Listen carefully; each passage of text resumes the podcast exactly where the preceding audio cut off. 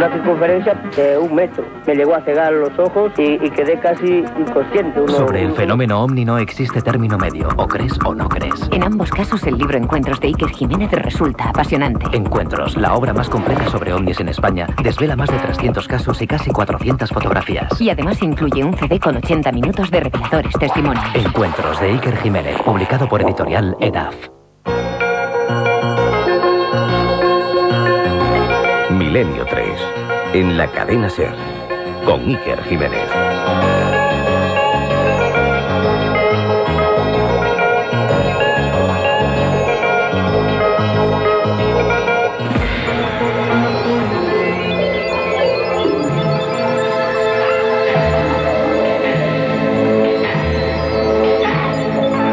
Son montañas de carne inerte, sombras muertas en mitad de la noche han ido apareciendo sin gota de sangre, con los ojos extraídos, con la lengua y algunos órganos cuidadosamente amputados.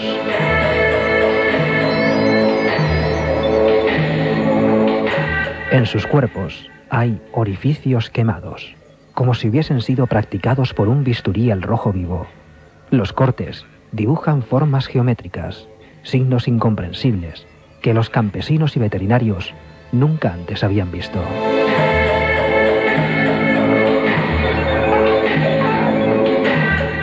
No hay rigor mortis. Los cadáveres, algunos durante semanas, no despiden olor. Las aves carroñeras no se acercan. No hay huellas de vehículos o presencia humana. Muchos testigos dicen haber visto extrañas luces en la madrugada.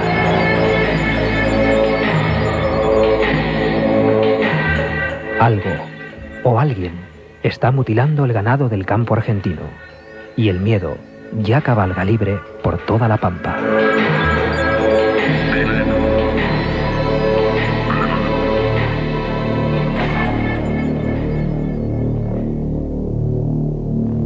Buenas noches, esto es Milenio 3, les habla Iker Jiménez. Algo está ocurriendo en los campos argentinos. Si no era poco, las revueltas sociales, si no eran pocas, las inquietudes económicas de este maravilloso país, algo hace unos 15 días empieza a atormentar a millares de campesinos. Se habla ya de casi 400 animales misteriosamente mutilados. Lo que podía parecer cuatrerismo, ajustes de cuentas entre ganaderos, se ha convertido en un auténtico problema social. Escuchábamos esta introducción de nuestra voz, Carlos Barroso, hablando de lo que está pasando en esos campos. Empezó todo en una provincia, en las inmediaciones de La Pampa. Poco a poco, como una extraña epidemia, los animales, vacunos, ovinos, equinos, empezaron a aparecer en otros puntos. Tengo en mis manos el informe que no se ha emitido todavía en España, el informe firmado por el ingeniero Adrián Cechín y el médico veterinario responsable del SENASA argentino, del Servicio Nacional de Sanidad de la Nación eh, en asuntos mm, de patología animal, el veterinario don Daniel Belot. Es impresionante porque hombres de ciencia están diciendo cosas como que estos animales aparecen mutilados y extraídos los órganos, precisamente los no comestibles, algunos de ellos, por ejemplo, ojos, lengua, genitales, ubres. Incluso en ocasiones han aparecido en círculos al lado del animal, que además en su piel tenía restos de heridas cauterizadas, es decir, aquello había sido hecho con un bisturí que no solo cortaba con precisión médica, sino que dejaba restos de fuego prácticamente. No cabe duda, según el informe, que los cortes son quirúrgicos, también que son tremendamente precisos, que siguen rectos, que siguen formas rectas, perdón, o también incluso a veces generan dibujos geométricos. Lo más extraño es que muchos de estos animales de gran peso no tenían gota de sangre en el cuerpo. En otros casos, las mandíbulas, los maxilares aparecían pelados, casi como cocidos.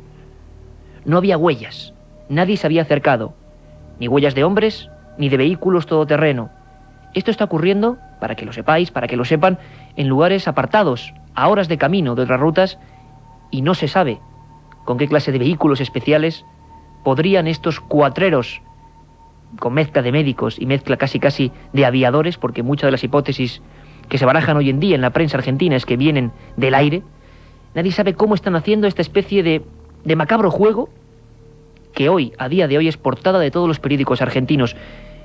Personalmente, teníamos la idea de hacer otro programa, pero lo que es la actualidad, la pura y dura actualidad, encontrarnos con una información de más de 500 folios hoy en día, de informes, de material, de noticias, de fotografías que tenemos aquí en la mesa del estudio, uno de la cadena SER para toda España, pues ha hecho cambiar el rumbo. Milenio 3 es un programa que evidentemente también se centra en lo que está pasando ahora mismo. Es el gran misterio de los últimos años, aunque hoy veremos y comprenderemos que el tema de las mutilaciones de ganado viene de muy antiguo, casi casi desde que el tiempo es tiempo.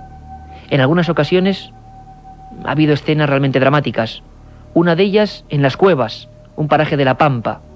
Allí, una escenografía dramática, como decíamos. Un gran ternero, 500 kilos, una vaca y dentro de ella estaba a punto de parir un ternero. A ambos les faltaba un ojo. Había sido milimétricamente amputado, ligadura a ligadura, nervio a nervio. Después, quemaduras y los órganos internos cambiados de lugar. ¿Quién está haciendo esto? ¿Por qué? ¿Sectas? Algunos hablan de luces esos mismos días, luces que han visto policías, luces que han obligado, como veremos en el programa de hoy, incluso a que gente en Santiago del Estero, por ejemplo, haya sido internada en los hospitales por el impacto que ha producido esta visión? ¿Qué está pasando, en definitiva, en el campo argentino? Probablemente hoy no lo descubramos, hoy no sepamos toda la verdad, pero desde luego, por primera vez en este país, vamos a afrontar el tema con la voz de sus protagonistas. Milenio 3.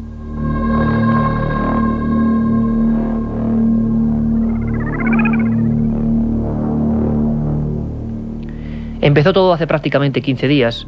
Empezó todo con casos muy esporádicos y la verdad es que nadie pensaba que esto iba a convertirse en un problema, como decíamos, de nivel nacional. Tenemos al otro lado del teléfono, y es un auténtico placer, mm, a don Daniel Belot, el veterinario del SENASA, que oficialmente está investigando estos hechos y que, bueno, como, como hombre de ciencia, como hombre que, bueno, tiene en parte las riendas del asunto y que está observando en el lugar de los hechos cada uno de estos casos, nos puede quizás arrojar luz. En España, en este país hermanado evidentemente con Argentina, ya algunos periódicos de tirada nacional han empezado a hablar del asunto. Don Daniel Velot, desde Argentina, muy buenas noches. Eh, bueno, buenas noches. Buenas noches para ti, eh, buenas tardes para mí. Aquí son las 5 de la tarde, aquí en Argentina. Efectivamente, siete horas menos prácticamente, cinco horas menos, ¿no? En Argentina, si no recuerdo mal. Don Daniel, eh, sinceramente se lo digo, en España estamos un poco pues alucinados. Hablábamos de que desgraciadamente de Argentina nos llegan últimamente noticias que no son agradables de dar, pero esto es un auténtico misterio, ¿no? ¿Qué está pasando en el campo argentino? Bueno, eh, primero quisiera eh, explayarme un poco más en el tema. Eh, con respecto a la fecha que tú diste de unos 15 días, eh, eso con respecto a todos los otros casos que han surgido aquí en la zona. ¿Hubo casos anteriores? Sí, nuestra investigación arranca desde los primeros días de abril. Ahí son las primeras mutilaciones de ganado que aparecen aquí en Argentina. Más precisamente en una localidad donde yo vivo, que es Salliqueló, en la provincia de Buenos Aires. ¿Y qué es lo que se encuentra usted eh, ante ese primer caso, don Daniel, para, para que gráficamente lo, lo vislumbren los cientos de miles de oyentes de la cadena SER? ¿Qué, qué se encuentra usted en ese primer caso? Eh, primero encuentro eh, un vacuno eh, en una posición muy extraña, difícil de encontrar aquí en el campo argentino, que es echado sobre sus cuatro miembros, o sea, como si fuera una liebre echada, para hacer un poco gráfico. después mirándolo a simple vista, observo que le falta toda la piel y músculo del lado izquierdo del animal. Hay, según dicen algunas personas, don Daniel, y ya traspolándonos a otros casos, que da la impresión, da la impresión, usted como veterinario lo puede saber mucho mejor que nosotros, da la impresión de que parece que son médicos o alguien que conoce muy bien los tejidos animales o quien es capaz de hacer operaciones quirúrgicas, quien está detrás de todo esto. ¿Han sospechado eso en algún momento?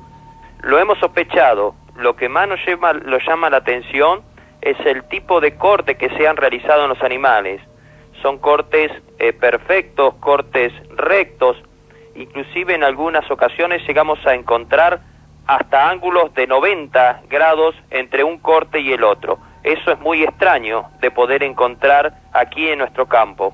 Don Daniel, eh, realmente es extraño porque hay que descartar como en un principio quizás pasó en otros países de América, la presencia de extraños carnívoros, no hay nada desgarrado, no hay presencia, digamos, típica de, de cuando un animal depredador ataca a otro, ¿no? Es algo que parece con una sepsia digna de la mesa de un quirófano, ¿no? Y sí, indudablemente eh, causa mucho impacto ver los animales así. No solamente encontramos este tipo de mutilación, sino que de otros órganos que ahora te pasaría a enumerar. Por ejemplo, encontramos también la extracción de la lengua, eh, extracción de pabellones auriculares, o sea, orejas, ojos, eh, órganos de la reproducción como son la vagina y el recto, eh, vagina y vulva, y parte del aparato digestivo como es recto y ano.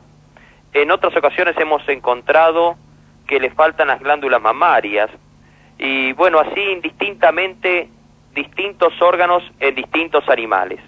Incluso Felipe Solá, el gobernador bonaerense, y un montón de autoridades habían dicho que nunca habían visto nada parecido. Eh, su opinión como veterinario, imagino con muchos años de experiencia, tampoco, Daniel, ha visto usted algo parecido en sus años de, carrera y de profesión. Sí, en realidad eh, yo me recibí en el año 91, así que eh, tengo 11 años de, profesión. De larga experiencia. que no te escuché. No, decía que de larga experiencia y que realmente no, no, es, no es común esto que está ocurriendo ahora mismo, ¿no? No, no, no es común, o sea, encontrar eh, casos de este tipo. Por eso eh, la alarma que se generó en toda la población aquí del campo argentino. Es, eh, muchas personas o informaciones, luego tenemos contacto con varios corresponsales y periodistas argentinos, dicen que incluso, don Daniel, algunos animales están casi sin gota de sangre. Sí, eso eh, no es sin gota de sangre, sino es que los a los cortes no han sangrado. Entonces, eh, eh, se surge una hipótesis, la cual podríamos decir que los animales fueron, o sea, fueron hechos todos los trabajos, esos de cirugía, después que el animal fue muerto. O sea, que al no latir el corazón, no habría presión arterial, por lo tanto no sangraría los cortes que se hubieran hecho en el animal. Personalmente, don Daniel Belot, eh, veterinario del Senasa, ¿qué, ¿qué, opinión tiene usted? ¿Se ha forjado en estos días, sobre todo últimos del mes de junio, de investigación trepidante? Las portadas de la prensa argentina estaban, venga a hablar del asunto. Usted personalmente, ya un poco entre usted y yo, ¿se ha forjado alguna opinión sobre quién puede estar detrás de todo esto o qué puede motivar todo esto? Han hablado incluso algunos de epidemia, de extraños insectos, otros han acudido hasta eh, teorías más socorridas como las luces extrañas. ¿Usted personalmente tiene alguna idea, don Daniel, ahora mismo? Mire, eh, nuestra idea eh, con el grupo de, trabajo es eh, quien haya hecho esto lo ha hecho con fines de científico, o sea, de investigar algo. Quien lo haya hecho todavía queda entre comillas. hay mucha distancia de poder averiguarlo, porque como tú dijiste en un principio, quedan muchos interrogantes en cuanto a todo lo que circunda al animal en cuanto a huellas y otro tipo de, de, bueno de cosas que faltan para poder llegar a arribar a una conclusión de quién lo haya hecho. Pero indudablemente quien haya hecho esto es con eh, fines investigativos. Con fines investigativos, ahí está el misterio. Don Daniel, esperamos de verdad, eh, bueno, desde aquí, desde España, que cuando haya más información probablemente pues entremos en contacto con ustedes y esperemos que dentro de un tiempo al menos haya, bueno, pues hipótesis que barajar y que sepamos al menos una parte de la verdad. Eh, muchas gracias, don Daniel, por haber acudido a los micrófonos de Milenio 3 en la cadena SER para España. Yo quisiera eh, pedirte un favor, eh, ya que es una cadena muy importante. yo he estado averiguando ahí de España. Yo tengo familiares de por parte de mi abuela, mi abuela era española, ahí en una localidad que se llama Paradoluengo, para una familia que es Contreras Martínez. Pues un saludo, don Daniel. ¿Eh? Don, Daniel, desde Argentina, miles de kilómetros, cruzamos el charco y un saludo muy fuerte. Muchas gracias por estar con nosotros en Milenio 3 y seguiremos en contacto para saber qué está pasando. De momento, la respuesta, o al menos la hipótesis, es francamente misteriosa. Fines investigativos. La pregunta ahora es, ¿de quién?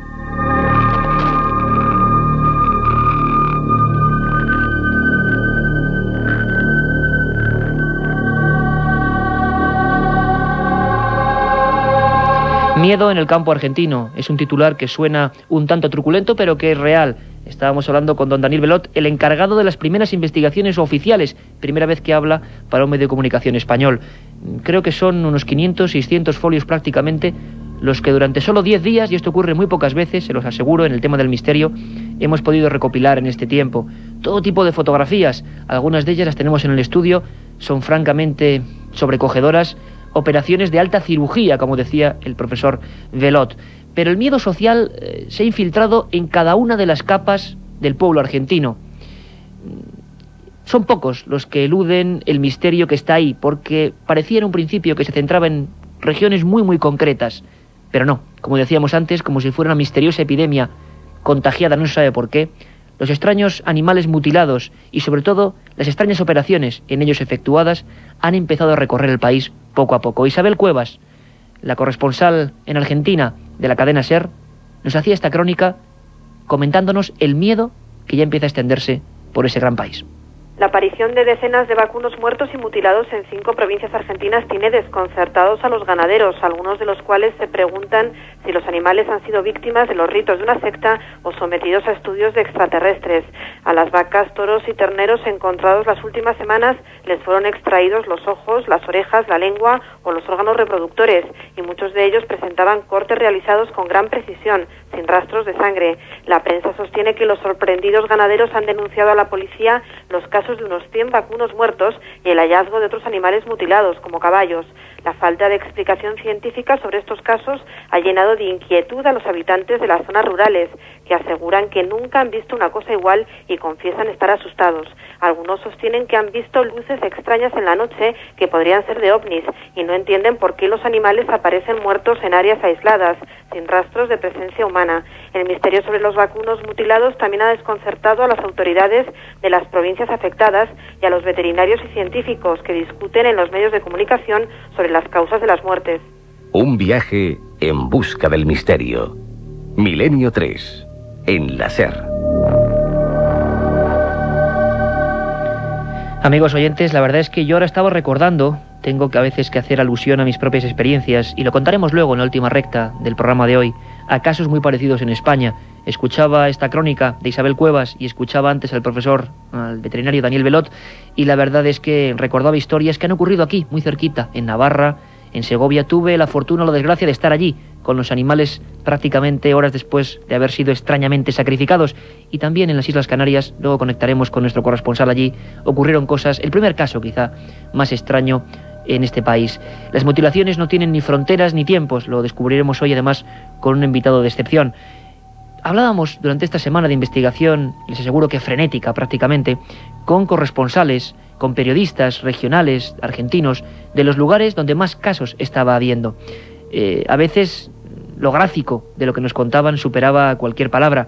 Es el caso de Jaime Cambalieri, del diario principal de la Patagonia en Argentina, que nos contaba historias realmente increíbles de lo que él mismo había podido ver con sus ojos. Escuchémosle. A la altura de la mitad de la cara del vacuno tiene un corte perfecto como si uno lo hiciera con un bisturí por un lado y con una regla por el otro, porque no presenta ondulaciones ni nada. De ahí para abajo, para el lado de la quijada y todo lo que tiene que ver con el maxilar derecho en este caso, porque los casos se dan maxilar derecho y maxilar izquierdo, eh, el hueso maxilar estaba completamente limpio como para graficar y como nos decían algunos eh, campesinos aquí en, en la Argentina, eh, está como hervido el hueso porque queda muy blanco, que esa es una de las principales dudas y una de las principales eh, fenómenos que más destacan tanto veterinarios como eh, dueños de los establecimientos o peones rurales, el hecho de que el, el maxilar, el hueso queda completamente limpio. Huesos descarnados al aire, completamente limpios. ¿Quién está cociendo en plena oscuridad sin dejar huellas? Hay un detalle que a mí me recordaba, como les decía, los casos que hubo en España, que los hubo y bastantes. No había pataleo, no había huellas, es decir, los animales, algunos de 500, 600 kilos, en terrenos casi de barrizal, no habían dado muestra en ningún momento de haber peleado. Es más, en los informes oficiales médicos del SENASA se habla de colapso, es decir, muerte súbita por parada cardíaca de cada uno de los animales, pero no hay heridas, no hay desgarros, no hay partes de carne devorada por nadie. Algo muy raro está pasando. Escuchamos de nuevo a Jaime Cambalieri, todavía yendo un poquito más allá. A su vez le faltaba por completo la lengua, todo el, aparato eh, desde su nacimiento, en la garganta del animal, le faltaba toda la lengua por completo. El segundo dato que llama muchísimo la atención, que en la zona de la ubre, o sea, del aparato mamario del animal, tenía cuatro redondeles perfectos, cuatro redondeles perfectos producto de cada una de sus, de, sus mamas del animal, eh, donde faltaba todo el aparato eh, mamario y por detrás de las cuatro eh, de las cuatro tetillas del animal un hueco más grande que el veterinario Rivera nos decía que seguramente por ese lugar estuvieron sacando el órgano mamario. cosas realmente trepidantes y extrañas en lugares absolutamente aislados. Está pasando en Argentina y no es un caso, no es uno de nuestros expedientes X de hace unos años, unos días o unos siglos. Ha pasado ahora, está pasando exactamente ahora. Recibimos por teletipo nuevos casos diariamente desde hace unos 15 días. Se calcula, como decía, entre 300 y 400 animales. Recordarán, recordarán todos, que la semana pasada en nuestro informativo la corresponsal de la cadena SER hablaba ya de la epidemia en Argentina. 40 vacunos muertos. Hoy ya la cifra se ha multiplicado por 10. Está aquí junto a mí en el estudio uno de la cadena SER en Madrid, Pablo Villarrubia Mauso, reportero brasileño, que ha recorrido el mundo y sobre todo América, conoce mejor que nadie los misterios de América y se ha encontrado con casos como estos. Pablo, bienvenido. Impresionante lo que estamos escuchando, ¿no? Inquietante, Iker, porque son casos que ya ocurren desde hace mucho tiempo. Bueno, en Argentina ahora, ¿no? A mí me sorprendió eh, incluso hace pocos días cuando escuché, cuando me mandaron algunas informaciones vía internet, pero estoy hablando de casos ocurridos muy parecidos en los años 60 ya en Estados Unidos. Estos, eh, en estos casos también aparecían animales eh, parcialmente mutilados, la quijada, como decía el periodista ahí de Patagonia, eso era un, dato, digamos, fundamental, y muchas veces el ganado vacuno aparecía sin la lengua. Y ese detalle es curioso. Cuando estuve en Honduras, eh, varios campesinos me hablaron de la arranca lenguas. Arranca lenguas. Arranca lenguas, que eran eh, como designaban ellos a una extraña criatura que raramente se dejaba ver, muchas veces era invisible, eh, pero lo llamaban así, que solamente arrancaba la lengua del animal. hablé con algunos veterinarios allí en Tegucigalpa y me contaron que hay casos, por ejemplo, una, enfermedad en que el animal encoge la lengua, o sea, prácticamente se la traga, ¿no? Pero en estos casos realmente había mutilación, o sea, en muchos casos corte aparecía corte limpio, ¿no? como están hablando aquí también en Argentina. Esto me llamó la atención. Después hablamos en el año 1977, nos vamos a, bueno, en Puerto Rico empiezan a ocurrir casos muy parecidos y con desangramiento de animales. o sea, este igual que en Argentina. Igual que en Argentina. Ahí se añade, aparte de la mutilación que ya ocurría, o sea, había casos en Estados Unidos en los años 60, el desangramiento o desaparición total de la sangre o apenas, eh, o, restos de sangre dentro de los animales. Eh, se hizo muy famoso en el año, en ese año, el 77, en Puerto Rico, el famoso vampiro de Moca. Así llamaban a una criatura también que pocas, poquísimas personas tuvieran oportunidad de ver y casi siempre a lo lejos una, silueta grande, monstruosa, eh, que estaría aparentemente asociada a estas mutilaciones allí en Puerto Rico. Pablo, una cosa importante, has comentado, y es importante trazar paralelismos con estos casos, que en los años 60 en Estados Unidos ocurre la primera quizá gran oleada que sale a los medios de comunicación y que interesa incluso hasta a los militares. Allí se dijo, Pablo, que intentó, se intentó incluso, eh, bueno, se hizo, no se intentó, tomar medidas de supuestos agentes radioactivos que hubiera sobre los animales. Te lo digo porque uno de los últimos teletipos que nos llega desde Argentina, concretamente desde varias poblaciones de La Pampa y de Santiago del Estero, habla de la policía argentina y los veterinarios intentando cazar estos cirujanos furtivos, como pone en la prensa, y que una de las operaciones que están realizando es pasar detectores Jaeger por encima de algunos vacunos. De momento no hay datos, pero en Estados Unidos sí que parece que aquellas mutilaciones muy parecidas y muy extrañas arrojaban otro resultado, ¿no, Pablo? Exacto, se encontraron vestigios del famoso gas radón, que es un gas de que bueno desprende de la tierra eh, y se cree también de, algunos materiales, algunos minerales radioactivos, como puede ser el mismo, mismísimo uranio, y es muy sintomático porque bueno aparentemente vamos a ver si en Argentina se confirma esta posibilidad de Garradón. Quiero recordar también que en los años 60, ahora me, me vino a la memoria, en Río, en Río Grande del Sur, también aparecen eh, varios, en Río Grande del Sur, en Brasil, ¿no? que es la pampa brasileña, aparecen eh, ganado también mutilado con características semejantes ahora a estos de, Argentina. Y me hablabas tú ahora, en, antes de entrar en el programa, Iker, de eh, que en Uruguay también empezaban a aparecer algunos casos. Es curioso porque en, zonas de pampa, ¿no? como es el Río Grande del Sur, en Brasil, la zona de los gauchos, es pampa, la o sea, a continuación viene Uruguay, también con pampa y Argentina, ¿no? esa parte norte de Argentina. no sé por qué, pero parece que en esa regiones llanas es donde están ocurriendo, así como en Estados Unidos también, en el sur, son regiones llanas donde aparecen estos, estos, eh, estos casos. La corresponsal Pablo de, la cadena SER, Isabel Cuevas, hablaba de un miedo social, un miedo de los campesinos, se generan leyendas, se generan desde luego todo tipo de posibles explicaciones. A ti esto te suena, ¿verdad? Pablo Yarrubia hay que decir que ha hecho libros fantásticos como Brasil Insólito o como Un viaje mágico por los misterios de América, eh, libros de gran distribución en España y de gran éxito también en la otra frontera, en América. Y tú precisamente en esos libros comentabas además tu experiencia con muchos de los testigos del misterio, porque esto es un misterio. ¿Te suena, verdad, el miedo, el pánico social que nos contaba la corresponsal argentina? Sin duda, y verifiqué eso también en una, investigación que, bueno, ahora he terminado de escribir justamente antes de ayer, casualmente, un, capítulo dedicado a mutilaciones eh, de ese tipo, ¿no? En, Sudamérica y en Centroamérica, eh, un libro que debe salir por, por, noviembre, y en él mencionaba entonces casos ocurridos en Brasil en el año 97, 96, 97, cuando llego en octubre de 96 a, a la región de São Roque, me encuentro a, varios hacendados que se quejaban porque habían, habían muerto, habían asesinado eh, varios de sus animales, o sea, sean vacas, ovejas, siempre desangradas, eh, parcialmente mutiladas, y casi siempre, o sea, los animales, los perros que estaban cerca de, eh, digamos, de los corrales donde estaban animales, no, no se manifestaban, los perros no ladraban, no hacían nada, y al día siguiente aparecían estos animales muertos, como si todo fuera, ocurriera de una forma silenciosa, un silencio absoluto y total. Muy curioso lo que cuenta Pablo, porque además en los casos de Argentina hay dos datos que nadie puede dejar en el olvido. Uno de ellos, los animales carroñeros no se han acercado a las víctimas. Esto, se lo adelanto, ocurrió también en España, en lugares como en Segovia, en el Valle de Tabladillo y en Navarra, en el campo de la Ribera. Lo que más impresionaba a los pastores es que no se acercaban los animales que evidentemente tenía allí un gran festín. Por otro lado, los perros, los perros guardianes merodeaban con miedo y además incluso evitaban el lugar donde se producían estas macabras digamos así, amputaciones de miembros. Esto está pasando ahora mismo en Argentina. Carlos Barroso nos introduce en otro aspecto, aún si queremos más misterioso, de este enigma que está pasando hoy en Argentina.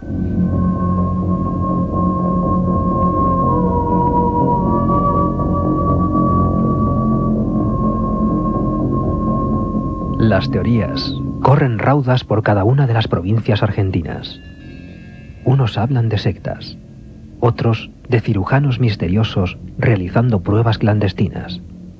Y la mayoría relaciona estas muertes con la presencia de extrañas luminarias en el cielo.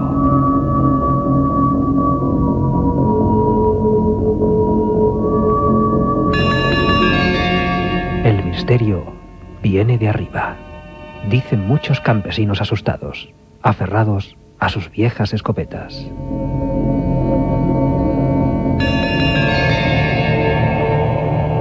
Han estado apareciendo desde mediados de junio, en el preciso momento en que la oleada de mutilaciones de ganado ha comenzado a preocupar a todo el país. En Uruguay han empezado a darse los primeros sucesos. La misteriosa epidemia continúa. ¿Qué está pasando?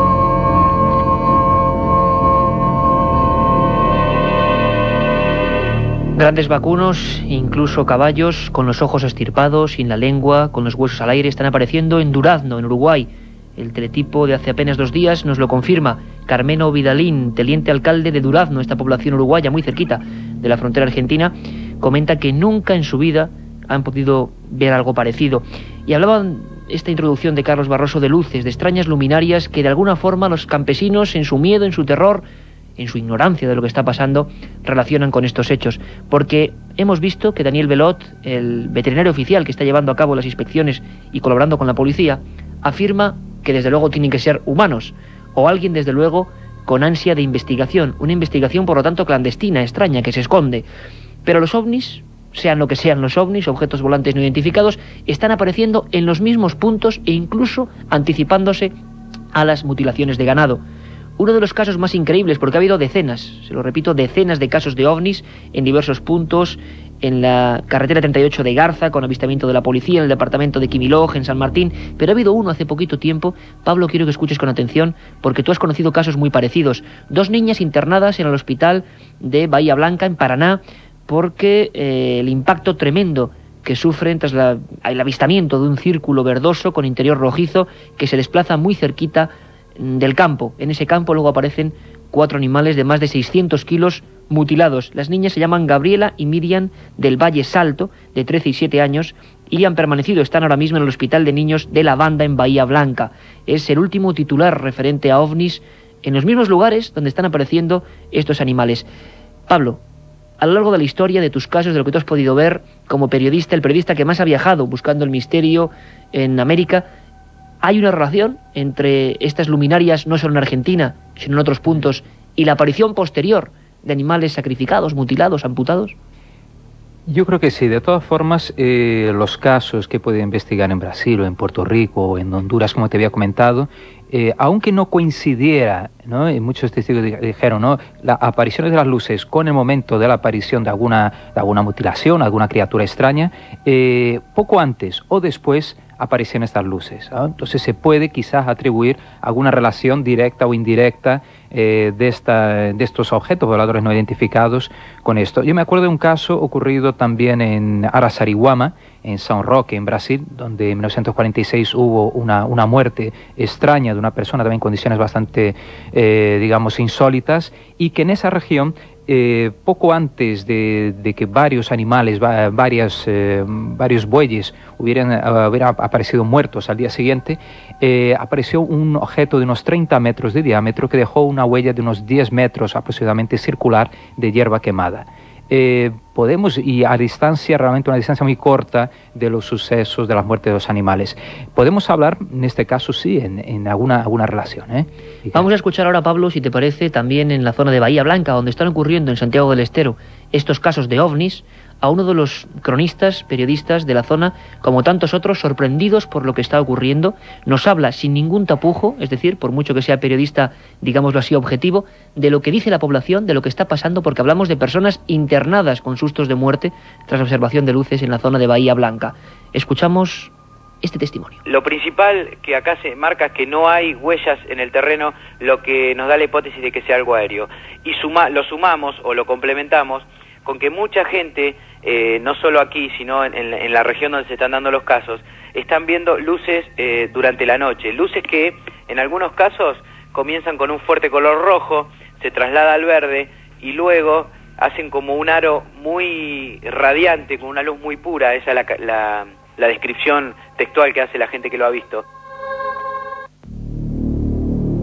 Descripción típica de un ovni.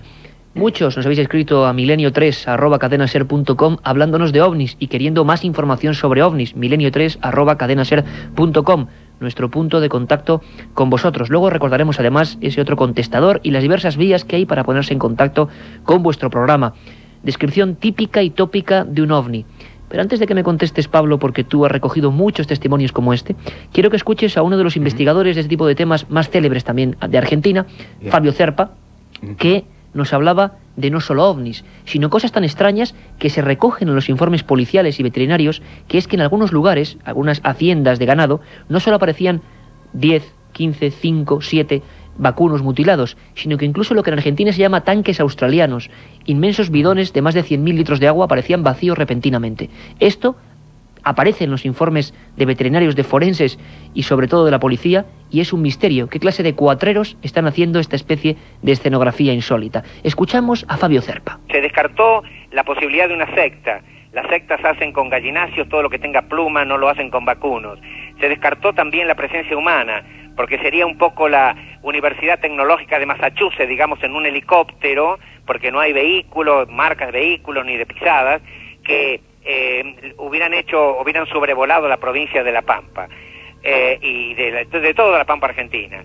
Y además la mutilación está hecha con una incisión realmente eh, que nosotros no lo conocemos todavía en el, en el planeta Tierra. Y además los grandes testigos, si mentimos nosotros los seres humanos, están las vacas que no se acercan al terreno, todos los vacunos están con la cabeza alta, mirando un poco asombrados, los perros andan con la cola baja, dando vueltas alrededor y no se meten en el lugar, y además son 16 tanques, estanques que llaman ustedes, con agua de 50.000 a 100.000 litros que han sido desagotados en toda esta zona.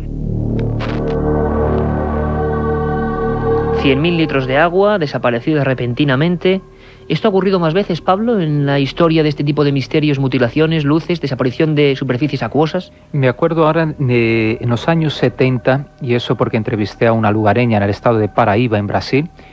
Esta mujer, que era de la ciudad de, Sumé, me hablaba que en esa época, 75, 76, una, una represa entera se vació, o sea, de la, de la noche al día.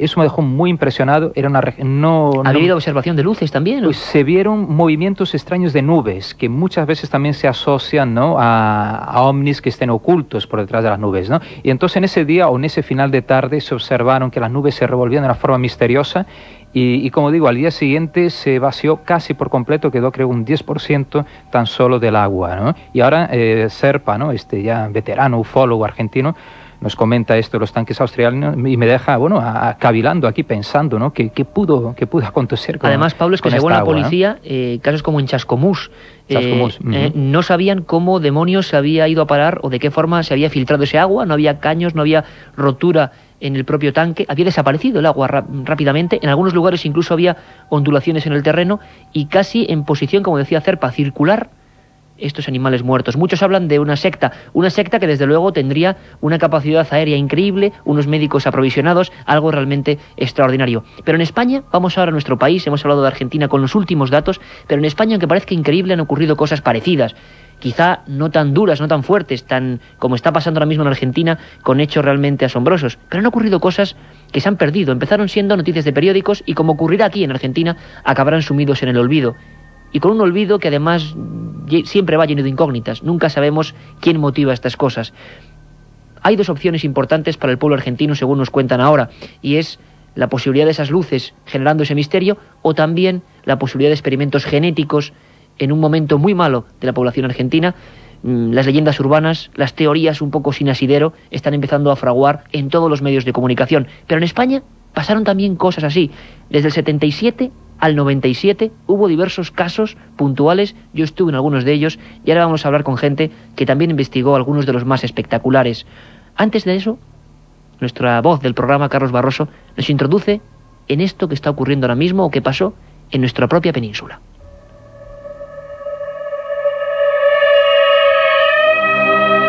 La barriada de Taco, en Tenerife, el norte de la Sierra Segoviana y los campos de la Ribera Navarra saben bien lo que es sufrir este tipo de misterios. Más de 2.000 cabezas de ganado han perecido del mismo modo en el último lustro. Un depredador desconocido que chupaba la sangre de sus víctimas saltaba verjas de dos metros y no dejaba huellas. Mantuvo en jaque a las autoridades en más de una ocasión.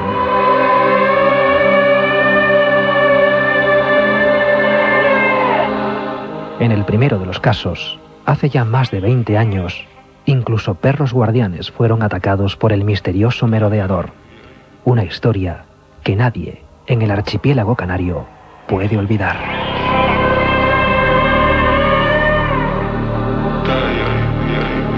Tengo en mis manos, perdón, un teletipo, uno de tantos teletipos que nos está llegando y que hemos recopilado, en el que dice que el ente regulador de energía atómica de Argentina ha investigado dos casos de luces extrañas en Catriel y en La Pampa. Casos en el mismo momento en que se denunciaba la aparición de animales mutilados.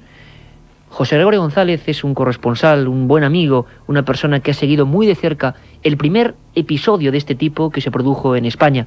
Como decíamos, en la península hubo dos casos muy concretos. En Segovia, más de 400 ovejas aparecieron con los mismos síntomas de lo que estamos hablando hoy, y también en el campo navarro, donde las cabezas de ganado perdidas fueron todavía más. Y un día estaremos aquí con los que sufrieron los ganaderos esa increíble pérdida. Pero todo empezó en Canarias, en una barriada humilde, en Taco. Y José Gregorio González investigó este tema mejor que nadie. José Gregorio, buenas noches allí en Canarias. Buenas noches, Iker. Buenas noches a Pablo. ¿Cómo, ¿Cómo ocurrieron estos hechos, José Gregorio, en la barriada de Taco, que ya prácticamente imagino que casi todo el mundo ha olvidado, aunque quien lo sufrió imagino que eso no se olvida nunca, ¿no? Uh -huh. Bueno, todavía hay gente que lo recuerda, ten en cuenta que en aquel momento Taco era un barrio más bien pequeño, pudo recoger. También es cierto que fue tanta la información que en aquel momento se, se manejó que es lógico que algunos incidentes pues no fuesen conocidos y no formasen parte de los archivos oficiales. Pero básicamente el comienzo de, del misterio de las matanzas de Taco pues es bastante similar a lo que está ocurriendo en Argentina, lo que ocurrió en Península o lo que ocurrió en Puerto Rico, en otros lugares del mundo. De la noche a la mañana comenzaron a aparecer animales eh, muertos en extrañas circunstancias con uno o dos orificios perfectos. Eh, siempre tenían el mismo, eh, el mismo tamaño, eh, 3 centímetros de, de, diámetro, y estaban cauterizados. Daba la impresión, según los veterinarios. O sea, como en Argentina, es decir, quemados. Un, un, se habla aquí incluso de un electrobisturí, es decir, una, una especie de herramienta médica que al mismo tiempo que corta la carne va quemándola, va... Sí, probablemente se tratara de, un, de algún tipo de instrumento de, de, esas características, pero no olvidemos que estamos hablando de hace más de 20 años y ese tipo de tecnología pues no estaba al alcance precisamente de, cualquiera y por supuesto que no tendría un diseño que lo hiciese fácilmente transportable, ¿no?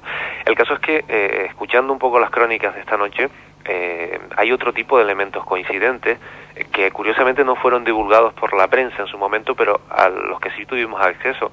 Por ejemplo, eh, la aparición simultánea de, en algunos de los casos, eh, de ovnis, de luces extrañas, y otro dato muy significativo que, que, me llama mucho la atención por, con respecto a las últimas informaciones que, que acabas de dar, y es que los animales aparecían con, el, con los cuerpos mojados, y sin embargo el entorno estaba completamente seco. Yo no sé si tiene algo que ver o no con lo que ocurre en Argentina donde desaparecen grandes cantidades de agua. En Tenerife no se registró, no se conoció, no se tuvo conocimiento de desapariciones de masas de agua, pero curiosamente las víctimas, los animales, tanto los perros como las cabras y como otros animales de corral que aparecieron eh, muertos sí que aparecían empapados. Y esto es muy curioso porque el entorno estaba totalmente seco. José, una, una, cosa importante, estábamos recordando a Pablo y yo prácticamente con la mirada, y es que incluso allí lo, lo más extraño uh -huh. es que animales agresivos, sí, perros sí, sí. guardianes, fueron ellos las víctimas. No claro. hablamos solo de animales, digamos, más pasivos como eh, vacas, ovejas. Allí animales de perros de presa guardianes fueron succionados por esa especie de vampiro invisible, ¿no? Sí, estamos hablando de casi una casi 40 animales, entre cabras y animales de corral, pero eh, digamos que los casos más sorprendentes fueron los que primero se dieron a conocer, los que mayor publicidad tuvieron, y fue precisamente por esa condición de agresividad. Se trató de dos perros que murieron con una diferencia de unos 5 días, eh, y que bueno destacaban eran eh, pastores alemanes eh, guardianes de una fábrica y aparecieron pues muertos con varios orificios perfectos cauterizados sin sangre eh, se les habían extraído algunas vísceras sin señales de lucha y sin que los perros hubiesen sido eh, arrastrados, eh, aunque curiosamente aparecieron a más de 30 metros del lugar en el que estaban encadenados. y todo esto sin señales de, de lucha y sin haber estado acompañado en los incidentes de peleas, de ruidos extraños por la noche, ni, de nada por el estilo, ¿no? Un agresor silencioso, José Gregorio, que realmente produjo miedo en taco. Te agradecemos mucho esta breve crónica para que al menos sepamos que no todo es nuevo, que está pasando ahora y que mucha gente requiere información. Pero cada misterio siempre tiene su antes, su porqué. En este caso, Canarias fue el preámbulo. Pablo, lo mismo que a José Gregorio, un abrazo muy fuerte, gracias por estar aquí. Estaremos en muchas más ocasiones porque tienes que contarnos muchas más cosas de esa otra esfera, de esas luces que, como decíamos y adelantabas antes, no solo han mutilado ganado, sino como en el caso de Acariguama, incluso las víctimas han sido seres humanos. Gracias por tu primera visita a Milenio 3. Gracias, Dicker, y excelente programa, ¿eh? Muchas gracias, amigo. Realmente estamos aquí, bueno, viendo todo lo que está ocurriendo en Argentina, lo que ocurrió en España. Haremos más programas porque, como saben siempre, la investigación se queda corta porque estamos ahí, esbrozando la verdad. Ahora nos vamos con una verdad que, bueno, ha transcurrido durante siete largos días, historias apasionantes. Cada una de estas noticias se olvidará, pero seguro que no, para toda la mucha audiencia de Milenio 3 que nos sigue con pasión. Carmen Porter, Carlos Barroso realizaban esta semana este excelente informativo. La otra realidad. Milenio 3, en la cadena Ser. Aparte de gozosos, dolorosos, gloriosos, los misterios de la Iglesia son sorprendentes e inexplicables. La periodista Carmen Porter te ayuda a desvelarlos en Misterios de la Iglesia, una obra que saca a la luz los episodios más impactantes del fenómeno religioso. Exorcismos, apariciones, cuerpos incorruptos, estigmas. Misterios de la Iglesia, de Carmen Porter, publicado por Editorial Edaf.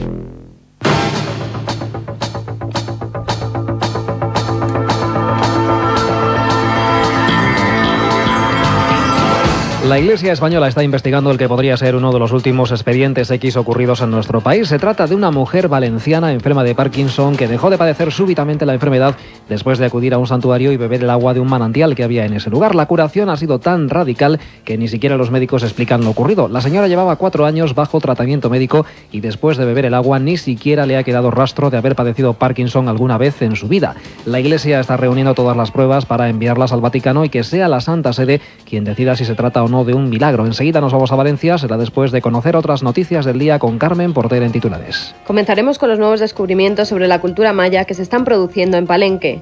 Los caballeros de la Orden del Temple siguen fieles a sus preceptos desde hace 884 años y un grupo de ecologistas demanda que la Luna sea nombrada Patrimonio de la Humanidad. Ya lo hemos avanzado hace unos segundos. Valencia podría contar con uno de los últimos misterios que investiga la Iglesia, la curación instantánea de una mujer enferma de Parkinson después de beber el agua de un santuario. Amplía la información sobre este casi milagro desde Valencia, Francisco Contreras. El 15 de marzo de 1996, Josefa Lapón, vecina de la localidad valenciana de Sueca y aquejada de síndrome de Parkinson desde hacía cuatro años, acudió junto a su marido Blas Soler al santuario de Covasanta de Altura en Castellón. En 24 horas y tras lavarse y beber agua del santuario, Josefa Lapón recuperaba milagrosamente la salud. El caso ha sido certificado por los médicos y doctores que la han tratado, unos expedientes médicos a los cuales ha tenido acceso en exclusiva Milenio 3 y en los que se dice textualmente que a partir de la primavera de 1996 la enferma experimentó una progresiva mejoría espontánea que le permitió incluso abandonar por completo su medicación. Pese a lo típico de su evolución y dado que su mejoría se ha consolidado, puede cursar alta en consulta. Un informe firmado por el doctor Francisco Domínguez San el 13 de mayo de 1998 y que va a valer la acreditación de un nuevo milagro en la península ibérica. Seguimos hablando de misterios, pero esta vez de los que nos dejó sin resolver la civilización maya. Un grupo de expertos se ha reunido en los últimos días en Palenque, en México, para intercambiar datos de sus investigaciones sobre la vida social, las costumbres, las jerarquías o incluso los cultos funerarios de los maya. Carmen. Un grupo de arqueólogos reunidos en un foro denominado Cultos Funerarios de la Sociedad Maya ha desentrañado esta semana los secretos aún ocultos de Palenque. Los estudiosos afirman que el culto a los muertos ha dejado multitud de testimonios que nos permiten conocer sus costumbres y tradiciones y coincidieron en que el estudio de las tumbas, la posición de los cadáveres, el embalaje y los objetos depositados en la cámara funeraria han permitido conocer la vida de las antiguas civilizaciones mayas. Y todavía en el terreno de la arqueología sigue siendo un misterio sin resolver cuándo el hombre prehistórico comenzó a utilizar el fuego. Los investigadores que participan en las excavaciones de Atapuerca en Burgos casi han descartado que los homínidos que habitaron en esa zona de España supieran encender una llama o una hoguera. De momento, los expertos aseguran que el Homo heidelbergensis, anterior a los neandertales, en Atapuerca no usó el fuego. Radio Castilla de Burgos, Francho Pedrosa. Los trabajos realizados en esta campaña en Atapuerca hasta el momento hacen dudar sobre la posibilidad de encontrar restos de fuego controlado por humanos en niveles próximos a los 500.000 años de antigüedad. Los directores de las excavaciones esperaban encontrar estos vestigios en la parte del yacimiento conocida como Gran Dolina. El objetivo del equipo de Atapuerca para este verano es encontrar restos de neandertales, la única especie de homínidos de la que aún no han aparecido huellas en la Sierra Burgalesa. La envergadura de los yacimientos abiertos es tal que solo en los primeros 20 días de la campaña de este año han aparecido 3.000 registros fósiles de más de 300.000 años de antigüedad. Hablamos ahora de los templarios, esos caballeros medievales, mezcla de guerreros y de monjes, cuyo rastro parece perderse en la noche de los tiempos, pero cuyas reglas siguen vigentes aún en la actualidad. En la localidad leonesa de Ponferrada ha comenzado esta semana una exposición de 80 libros sobre la historia de los templarios. Ha sido la puerta de entrada a la tercera noche templaria de la que nos cuenta más datos Fernando Tascón. Ponferrada ha recordado su pasado templario con un gran desfile que además de su atractivo turístico sirve para rememorar la presencia de los monjes soldados en la fortaleza que aún lleva su nombre a orillas del río Sil. Se trata de una representación en la que personajes de época trasladan el Arca de la Alianza y el Santo Grial al castillo, donde algunas tradiciones ocultistas dicen que permanecen custodiadas desde tiempo inmemorial. Pero al margen del simbolismo, los ponferradinos y los visitantes han podido disfrutar de recreaciones medievales como un mercado, torneo y justas o la cena templaria. Todo ello bajo el influjo mágico de la primera luna llena del verano. Pues la tercera noche templaria de Ponferrada mostrará que las reglas de esta orden medieval siguen vigentes hoy en día. Según aseguró Miguel Lorenzo, gran prior de la orden en Andalucía, los seguidores conservan sus tradiciones, como la ceremonia de investidura, mantienen la vestimenta, una capa blanca con una cruz roja en el hombro izquierdo, y su forma de actuar se rige por un decálogo que recoge el honor, la honestidad, la defensa de los pobres y la lucha por la patria. La historia de los templarios ha estado marcada por la herejía promovida por el rey francés Felipe IV y acabó con la ejecución de sus líderes en la hoguera y la expropiación de numerosos bienes. El prior declaró que si no hubiera pasado eso, los templarios hubieran descubierto América antes de 1492 porque sabían de la existencia del continente. Hay otras noticias, las contamos ya de forma breve. Los tribunales japoneses han condenado a muerte a otro de los miembros de la secta Verdad Suprema que lanzó gas en el metro de Tokio y que provocó la muerte de 12 personas y heridas a otras 6.000. En los juicios, los imputados admitieron las acusaciones y aseguraron que actuaban a las órdenes del gurú y fundador de la secta, Shoko Asahara. La secta, que aún cuenta con un millar de adeptos, cambió su nombre hace dos años por el de Aleph para evadir la persecución legal. Un grupo de científicos ha descubierto dos nuevas especies de monos en Brasil de las que hasta ahora no se tenían noticias. Las dos nuevas especies a las que se conoce con el nombre de Bernardi y Kelikebbus fueron descubiertas por un científico holandés que trabajaba en el Instituto Nacional de Brasil para la investigación del Amazonas. El primero de los monos es de color anaranjado con cola blanca y negra, mientras que la segunda especie destaca por su color plateado y rojizo. Y terminamos con una interesante reivindicación de un grupo de ecologistas que la Luna sea nombrada Patrimonio de la Humanidad. La petición fue hecha por los científicos asociados para salvaguardar el planeta y su entorno durante la Conferencia Internacional del Espacio en Denver. Según el biólogo Rick Steiner, la mayoría de la gente ve a la Luna como un icono sagrado y que debe tratarse como tal. Sin embargo, esta postura se contrapone a las expectativas de Estados Unidos y Japón, que pretenden desarrollar en la Luna una estación espacial. Pues hasta aquí hemos llegado hoy, pero la información volverá a llevarnos por caminos insospechados la próxima semana, en Milenio 3.